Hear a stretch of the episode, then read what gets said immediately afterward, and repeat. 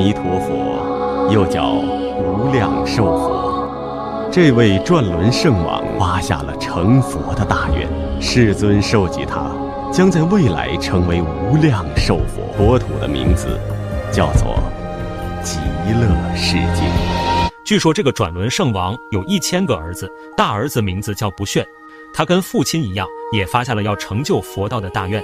他在行菩萨道的时候，倘若有众生遇到了困难，失去了信仰，而堕入了无尽的黑暗中，无依无靠之时，若此人能念诵他的名号，被他听到后，一旦这个众生不能脱离困难，他将永远不会成就佛道。另外，也发了一个更殊胜的大愿：假如无量寿佛在西方极乐世界实现广度众生之后，进入了涅槃，他将在正法久住的期间行菩萨道，利益众生。无量寿佛正法结束后，他将要在后夜立即成就佛道。